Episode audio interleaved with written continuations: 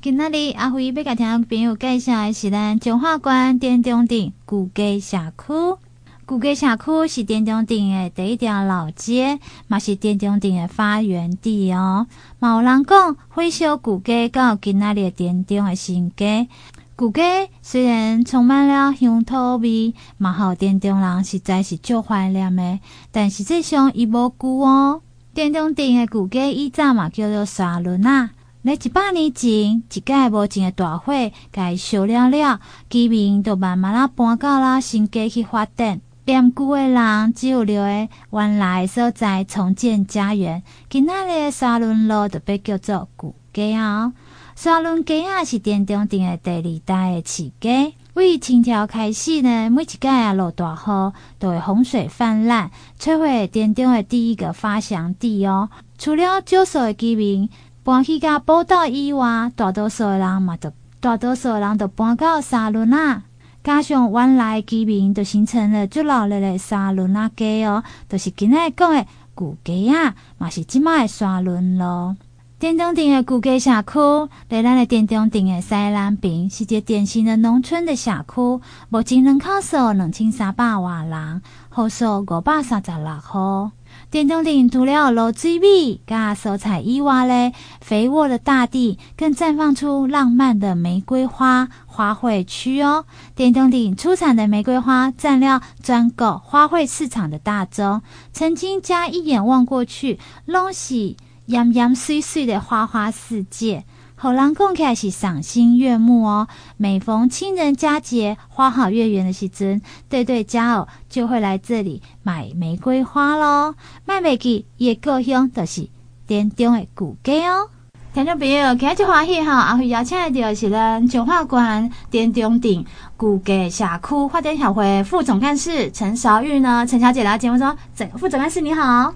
大家好，啊，今天在讲的是我们社区发展的部分哈，可不可以听听众朋友先介绍一下，那这个社区哈，成立到今嘛几年时间啊？呃，从成立到现在大概有二十年的时间了，嗯，二十年的时间啊，这二十年时间哈，那你做下面快看快。呃，一般的话，我们一刚开始是做那个社区的治安的部分，就是巡守队的部分，就是一刚成立的后面四年就开始有成立那个社区治安的部分这样子。嗯、但是是到最近几年才开始有更多的一些社区的活动开始这样。啊，所以一归你只有做巡守，那么给其他的活动？哎、欸，他们一刚开始前面几任的理事长可能会比较专注于做呃社区巡守的部分啦，因为我们那个地方是都是工业区。所以他们会觉得这个部分比较重要，这样。那有新，自从那个董理事长接任之后，就是前面这两任，然后他后面有在连任，就是这七年来，他有重新再往那个六型的部分，其他的面向去发展，这样，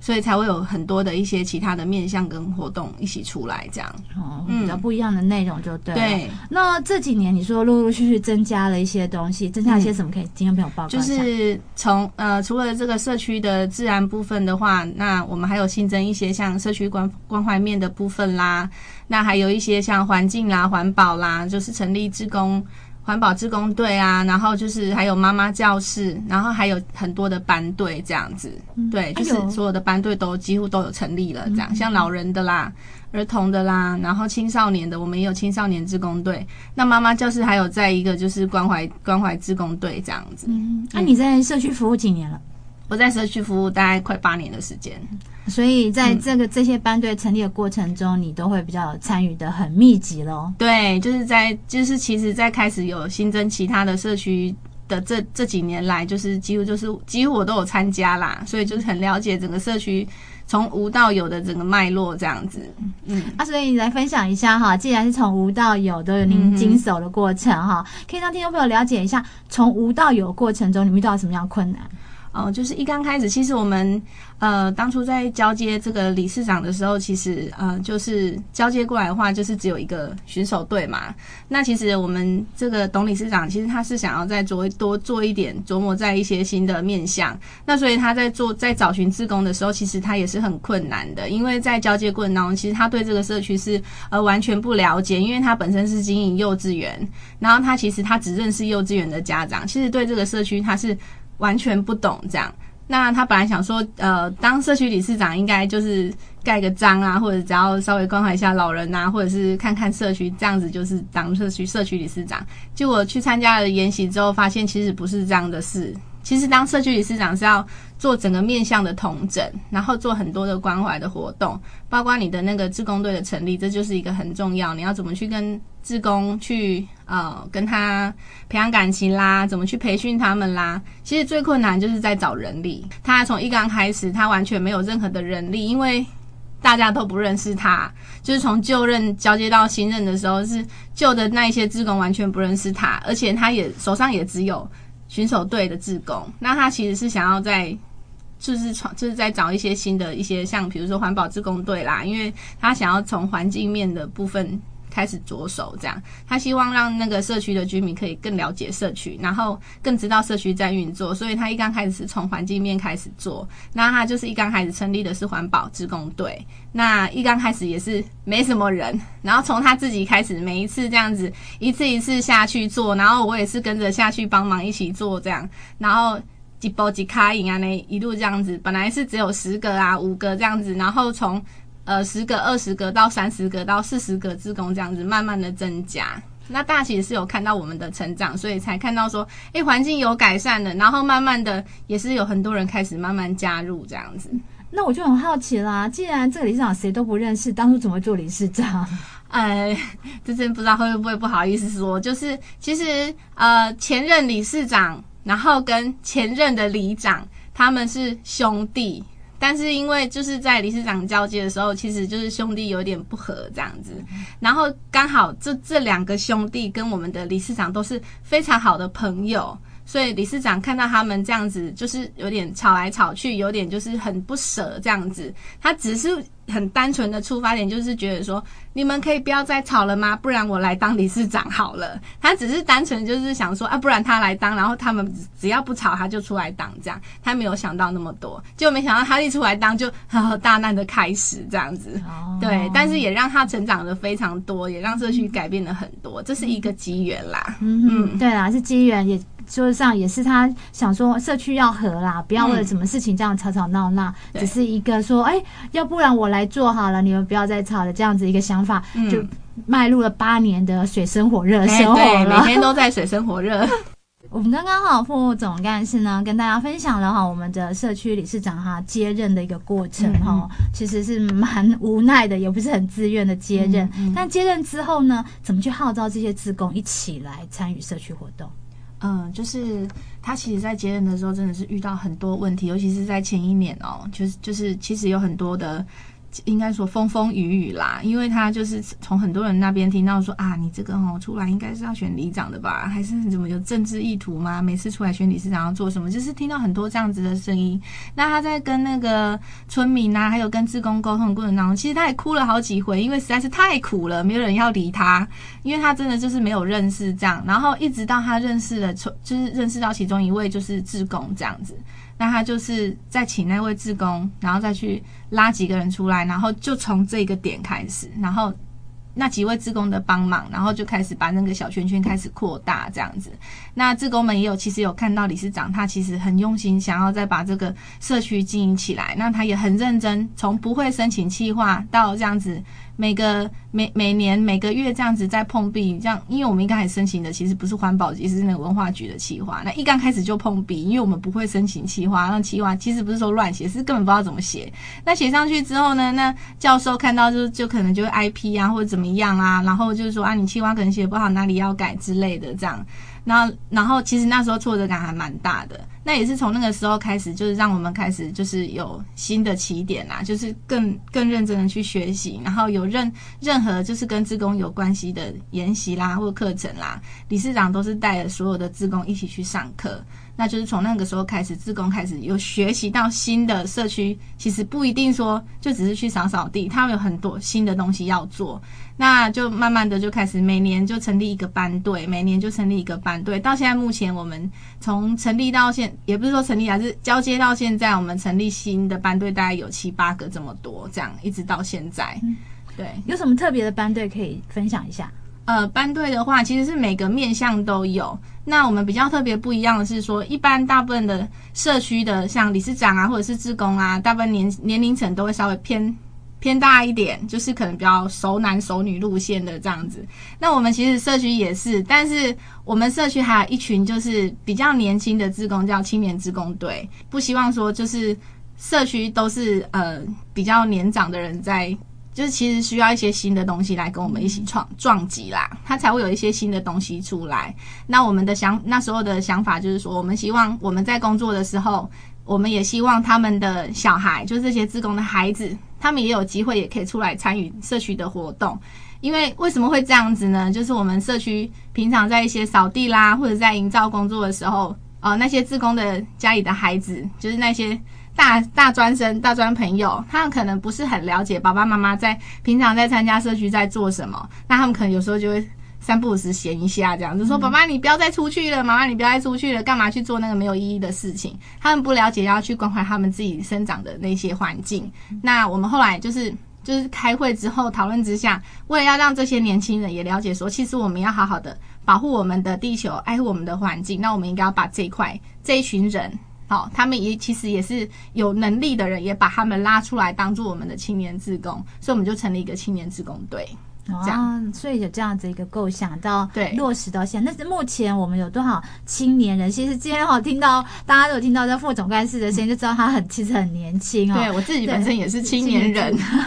所以来参与这样的社区的活动哈，让你有怎么样的一个冲击点？因为大家会说社区其实是一个蛮封闭或者是一个蛮沉闷的一个环境，能做的、能照顾的，好像不是老的，就是小的，嗯，他比较没有活力。那你们这些青年自工回到社区之后，有什么样的撞击点？呃，就是在青年志工进来之后，因为你不可能直接叫他们进来，然后就是一直整天陪着我们扫地啊，或者是做营造。就是我们会发掘一块他们能做事的这个区块，让他们有兴趣进来。那他们其实最想要进来的就是想要表现自己嘛，对不对？发挥自己的长才。那那年轻人最会做什么？他们年轻人最会做电脑的工作，他们年轻人最会做跟网络连接的工作，他们年轻人最呃年轻人最会去收集故事来讲故事。所以我们就把文化局这一块。最会讲故事的这一块交给年轻人，啊，当然我们也是会帮他申请计划。那接下来我们就会交接给他们，每年都申请一次文化局的案子，我们就会把这些年轻人拉进来，然后我们就是会长期会开一个就是故事绘本的课程，然后我们会请老师来辅导我们，教这些年轻人怎么去收集我们旧街社区的一些在地的故事，这样子。那他们就是负责一些汇编汇整的工作，这样。哇，真的很有心，这是其中一块。还有还有什么样的？那那就是说，这个部分的话，就是开始让他们脑子要开始要去思考，说，哎，我要怎么去整理这么这些东西？我要怎么去找人去访谈？我要去怎么把这些故事找出来？但这中间是要有老师帮忙啦，因为我们自己本身就说啊，你可以吹够书，他也不知道去找谁找故事，所以我们老师在上课的过程当中，其实就是要邀请很多社区的耆老跟社区的居民，然后在每年不同的主题之下，我们就要开始找出很多不同的在地故事。因为一刚开始我们在九十六年开始接这个，就是理事长新上任的时候，他是希望把社区的故事要把它做一个整理，这样。可是他发现他交接起来的时候，他是发现纠结社区没有故事的。然后我们其实还有去翻那个文献馆里面关于我们田中的故事，或是我们那个区块的故事，竟然都没有。我们只知道说早期可能是种玫瑰，然后是很零散的一些状况这样。所以，我们就是在这几年来，就是以现现在目前有的听得到的，或者是找得到的，然后就开始逐年就是去找这些故事，把它找回来，然后每年就出一本书这样子。我们每年出一本绘本。是哦，他到目前为止找了多少故事？出了多少？嗯，故事的话大概。比较重要的故事大概会有二三十个，就是偏于现代的故事，跟以前到目诶以前到现在的一些脉络这样。那我们会每年会找一个主题出来，会去讲它这个故事这样子。那我们目前已经出了三三本了。嗯，那所以等一下我们来分享一下我们社区的故事啊、哦。好，社区的故事。那我们再请我们的副总干事呢来分享一下我们社区哈成立到现在的一个心情故事了。呃，我自己的部分的话，其实。呃，在这样子一路上，因为我现在是参加社区有八年的时间嘛，那一刚开始从懵懵懂懂不知道社区是在做什么的，然后我其实一刚开始对社区的印象，我是觉得说社区可能都是一群老人在那边运作，然后整天打太极拳之类的活动这样，然后真的是完全不知道社区要干嘛。然后那时候刚开始的时候，就是有常常去参加一些研习，开始知道说哦，原来社区是有很多的面向的，不是只有治安。那你可能在呃照顾方面啦，哈，像环境啦，还有一些文化面的东西，其实这就是社区要去照顾的面向。那我就开始去慢慢去接触一些不同的局势，然后开始写一些企划。因为社区那时候刚接手的时候是没有任何经费的，所以我们就开始去慢慢的写企划。那现在。从那个时候到现在一路来，每年都就是接触不同的局势，然后也写了很多不同的企划。自己我在我自己本身当中，我学到最多的是整个就是统整一些事情的能力，这样子，然后去写一些企划的能力，然后还有一些呃，还有一个部分啦，就是在认识我们社区居民的部分。因为其实，在接触社区之前，我是完全就是对。对我们这个整个生长的环境是完全不了解。其实我已经在那个社区已经大概待了快二十年的时间，我们是后来才搬进去的。我只知道我住的那一条路而已，然后会有哪一些工厂，我就只知道这样。那在这八年跟所有的居民相处，然后每一条街、每每一条巷，然后每一条街子巷里面住哪些人，然后看哪一些工厂厂商。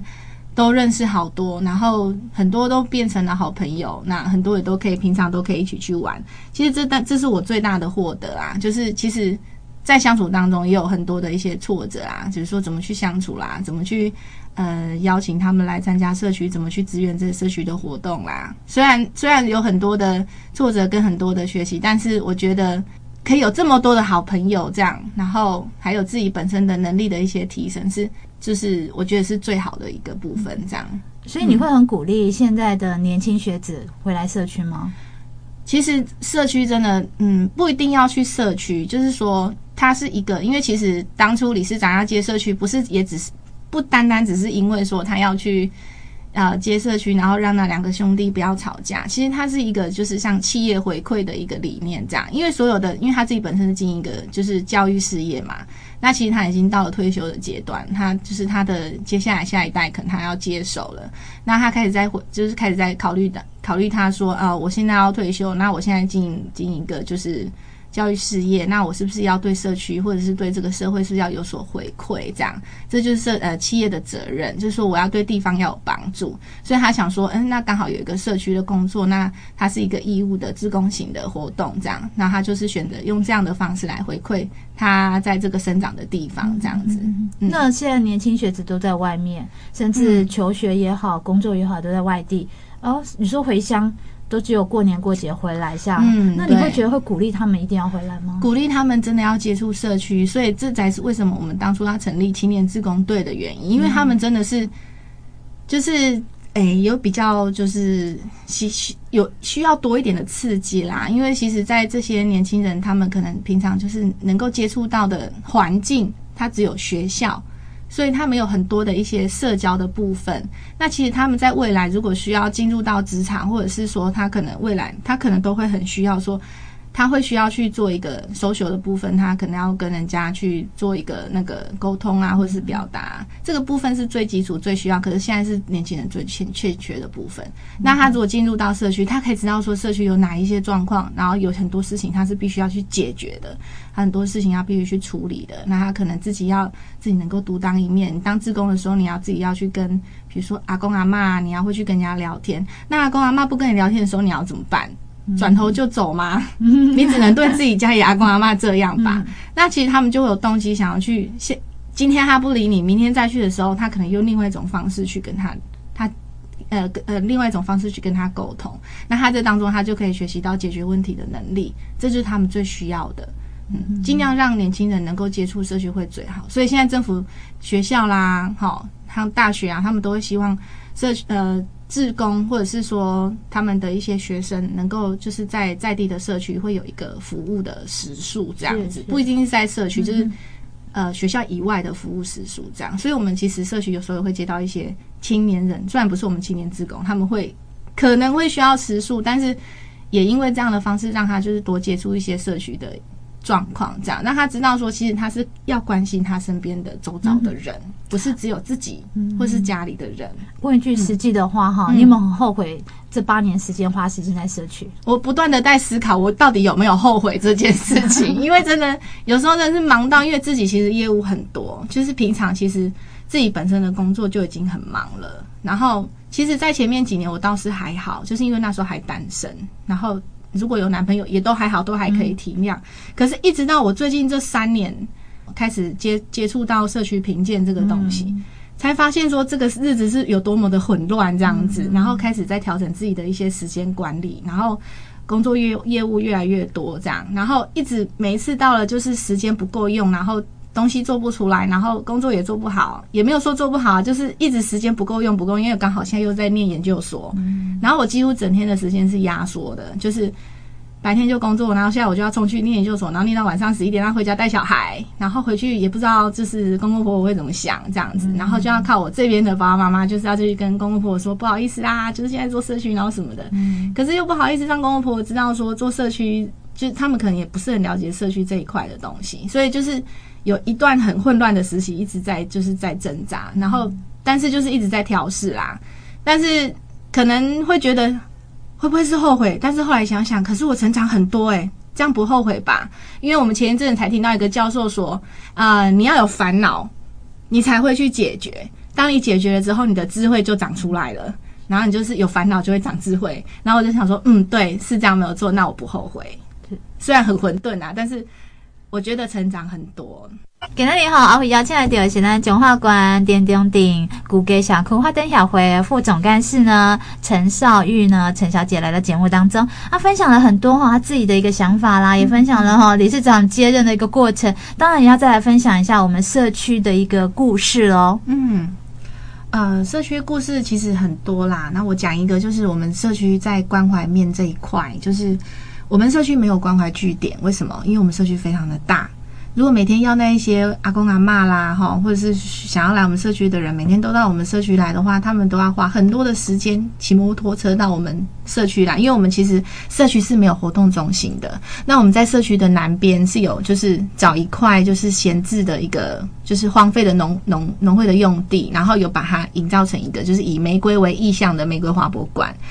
但是它虽然很漂亮，但是就是离我们的社区的中心太远，就是。如果人家要来的话，是要花很久的时间。所以当初在考虑说要不要成立那个关怀据点的时候，真的是，如果真的成立了，大概是阿公阿妈会很难能够达到这边来哈，因为真的是有点远，他必须一定要骑摩托车或是开车才会到，他没有办法用走路就走到，因为我们社区是田中最大的社区，就是非常的宽广，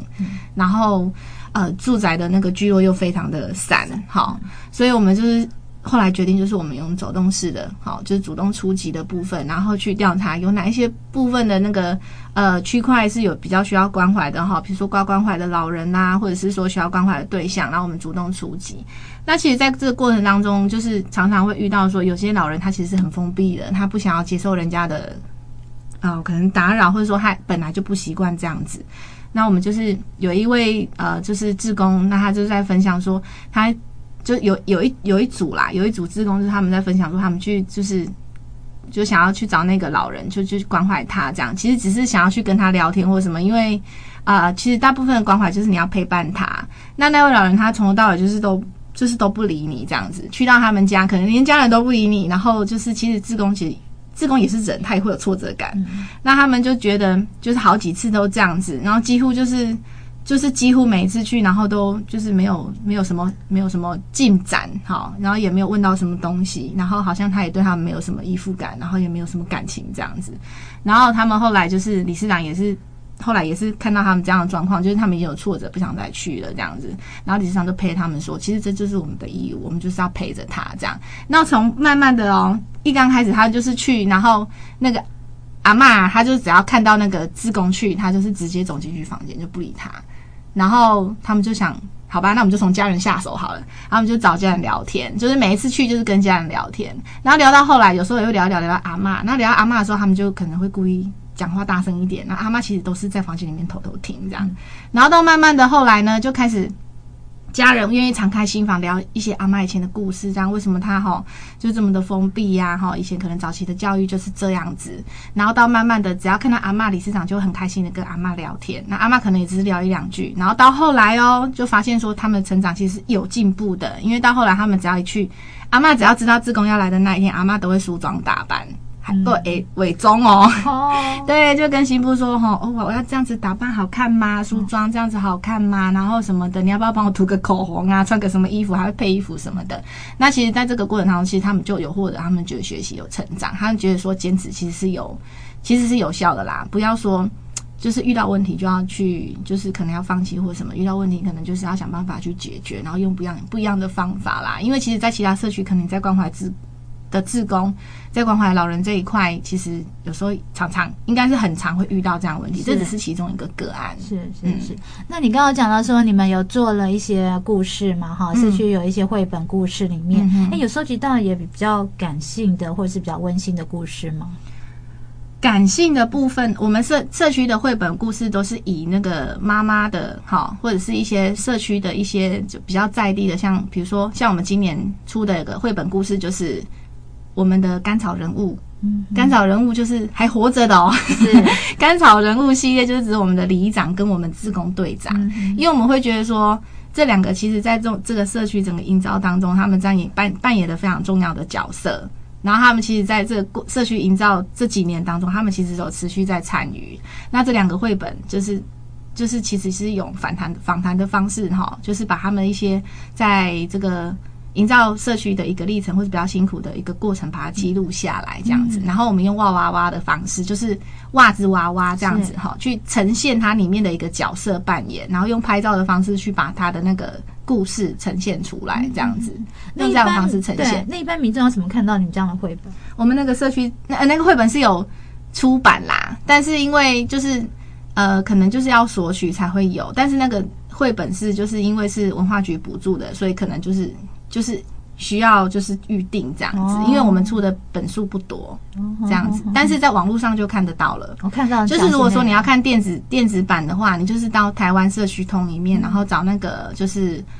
社区绘本的部分，就是它台湾社区通有一个部分是社区绘本，那你就打旧街社区，然后。社就业社区以前出版过的一些绘本，就会在上面会有电子档。嗯、那同时你也可以看到其他社区的一些绘本。嗯，对，如果有有社区他们想要做这一块的话，是还蛮鼓励的，因为他会很深入的去了解社区的一些状况。是是，嗯，哇，这样聊聊起来之后，发现到整个社区的层面可以做事情这么多哎。嗯，从文到武，从硬体到软体，通通都可以做。对、嗯，哇，真的是不简单，真的靠这些新生代的成员哈，回乡了之后。嗯，才有这样的改进，要不然以往大家大家只有，当然还要靠我们那一些就呃，就是哎、欸、比较成熟的一些志工，然后拉着我们这些新生代，因为新生代通常都不愿意回乡，是。因为他们想说他们现在正要正要打拼，正要创业，然后这这些旧的就就是哎、欸，就是爸爸妈妈级的这些志工，他们的角色就很重要，他怎么看待年轻人一定要回乡这件事情，所以还是要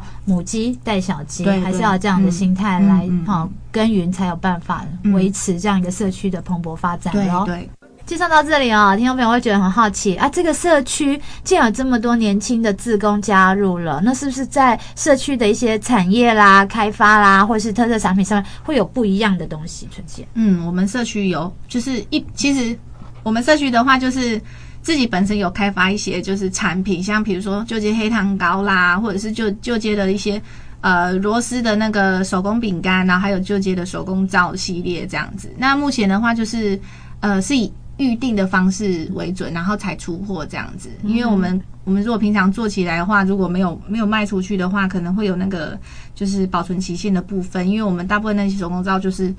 不是大部分是全部都没有放一些该添加的东西，就是该添加的我们都没有添加，然后该防腐的我们也没有防腐，所以大部分像饼干的部分的话，可能三到四天内就要吃掉了。对，所以，我们就是大部分都是开放预定这样子，手工皂也是天然的，就对，对，就是很天然。哦，你手工皂也是哦，手工皂大概就是要预定哦，哎，对，要预定，因为手工皂就是要先做起来，我们就是不库存啦。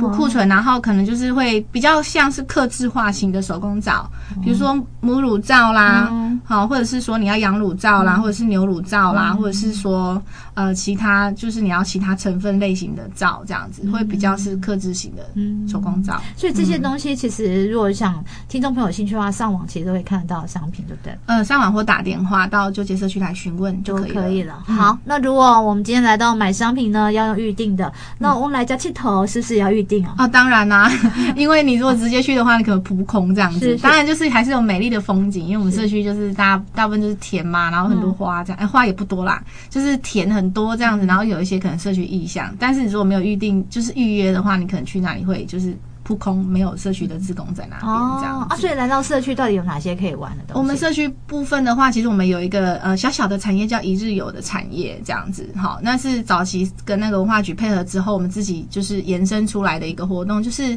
呃从青年志工那一边延伸出来，因为我们就是请青年志工去开发一些。很很有趣的一些点哈，因为我们社区很大嘛，他在里面找出一些哈有趣的一些厂商啦，比如说像积木店呐，哈，像比如说我们那边洛农啊，有那些乳牛啦，比如说一些像田野风。田野风情的，像花卉的啦、玫瑰花田的啦、江河花田啦，或者是说荆棘园啦、番茄园啦，像这种哈，就是呃季节型的一些产业。如果您来到了旧街社区的话，我们会帮你安排整合一些就是全天的一些活动，这样还有一些 DIY 的活动，就是你让你整天在这边都有的玩，嗯，都在社区里面。是啊，你刚好提到了那个玫瑰的，我们的一个印象馆，哎，玫瑰花博馆，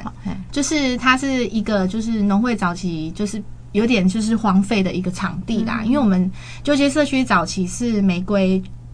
最大宗，就是全台湾大概是占六七成以上的那个玫瑰的产地。那虽然到现在是是产呃产业是已经没落了，已经都是大概都都移到可能南投啊，或者是这些地方田尾啊什么的。